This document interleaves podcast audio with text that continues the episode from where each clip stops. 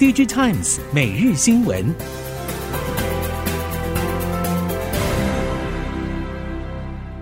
听众朋友您好，欢迎收听 DG Times 每日新闻，我是袁长杰，现在为您提供今天科技产业的新闻重点。首先带您看到的是美中的科技角力。美国商务部日前正式宣布全面性书中管制措施之后，全球各大半导体业者开始努力进行应对。美国半导体设备制造商应材表示，正在评估新规定。南韩记忆体制造商 SK 海力士表示，将根据美国出口管制新规，为中国无锡工厂的继续营运申请许可证。美国还宣布了新规定，禁止向中国销售用于超级电脑的高效能运算 HPC 晶片。NVIDIA 和超维在九月都表示，已经获得告知，停止向中国出口最先进晶片。但是对于其他用于中国 AI 应用与超级电脑中的高效能晶片，未来美系与台系 IC 设计业者恐怕会面临供货挑战。另外，美国在七号将中国大陆最大记忆体制造商长江存储和其他三十家中国实体列入未经核实企业清单，预估此举将会加剧中美紧张关系。路透报道，这些公司之所以被列入未经核实企业清单，是因为美国无法完成现场调查来确定这些公司是否值得信任、可接受来自美国的敏感技术出口。如果他国政府阻止美国官员对列入未经核实名单的企业进行现场调查，美国将会在六十天之后启动列入实体名单的程序。目前，美国两党参议员一直呼吁将长江存储列入实体清单。美国商务部也正在调查长江存储是否违反美国的出口管制，向实体清单上的华为出售晶片。苹果先前评估将长江存储的晶片用于中国销售的部分 iPhone，这个做法可能也会遭到挑战。美国商务部先前以国安为由，将华为与七十家附属事业列入实体清单，禁止各国业者向华为以及附属事业出售涉及美国技术的硬体和软体，已经对华为近年的业务发展造成严重冲击。为了避免持续受禁令影响，根据《Asia Times》与彭博等媒体报道，华为正企图借由晶片新创业者彭新维来绕过美国制裁，获得所需要的晶片。对此，美国商务部所属产业安全局表示，已经获得了相关讯息，正在查核中。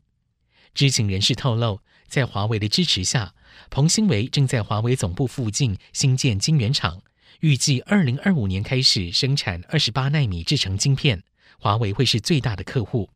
消息人士也表示，彭新伟的中长期目标是放在十四与七纳米晶片制造。美国商务部产业安全局在十月七号宣布了重磅消息：这一轮出口管制新规与强化规范，扭转了三十年来美国书中政策。相较于先前锁定个别业者或多家企业制裁的做法，现在华府聚焦的是高阶晶片。外媒评论，这个政策恐怕会导致中国晶片制造大倒退，形同回到石器时代。这一次美方祭出的管制，在引用外国直接产品规则科技制裁限制下，供应美国客户这一类先进制成晶片的台湾与韩国厂商也同样受到规范。在得知美国最新出口管制禁令之后，台湾官方表示，对于台厂影响不大。南韩官方也透过媒体释出不至于冲击三星电子、SK 海力士等韩厂的说法。究竟这个政策会对半导体产业带来多大的冲击，还有待十月十三号产业安全局在线上举行的公开简报说明会，届时针对厂商提问时才有机会厘清。接下来我们看到终端笔电市场，笔电市况不佳，第四季旺季无望。根据各业者公布的出货与营收数字，笔电 ODM 出货在九月份都比八月上扬，呈现季底效应。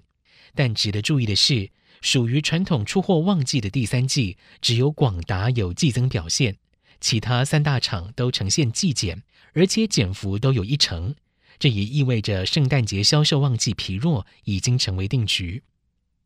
业界进一步分析。目前要看各品牌客户的库存消化速度，才能知道何时会拉货。在现阶段各家库存居高不下的情况之下，不可能会放胆拉货。至于库存何时消化到安全水位，各家都以今年底作为观察时间点。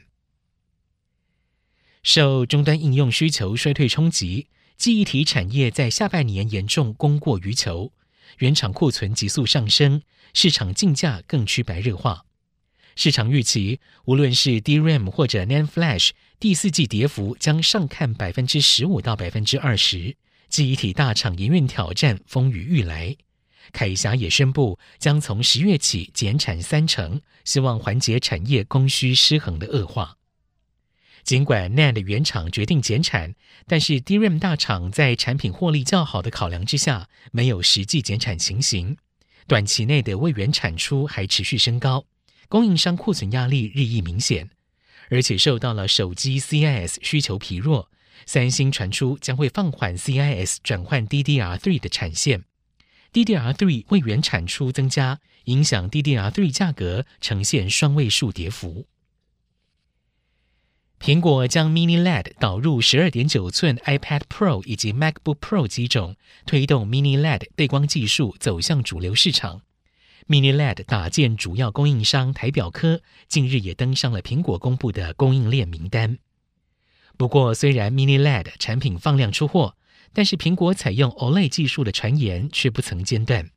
供应链认为，首款 OLED iPad 可望在二零二四年问世。现有的十二点九寸 Mini LED iPad Pro 恐怕首当其冲，逐渐失去苹果高阶 IT 显示技术的地位。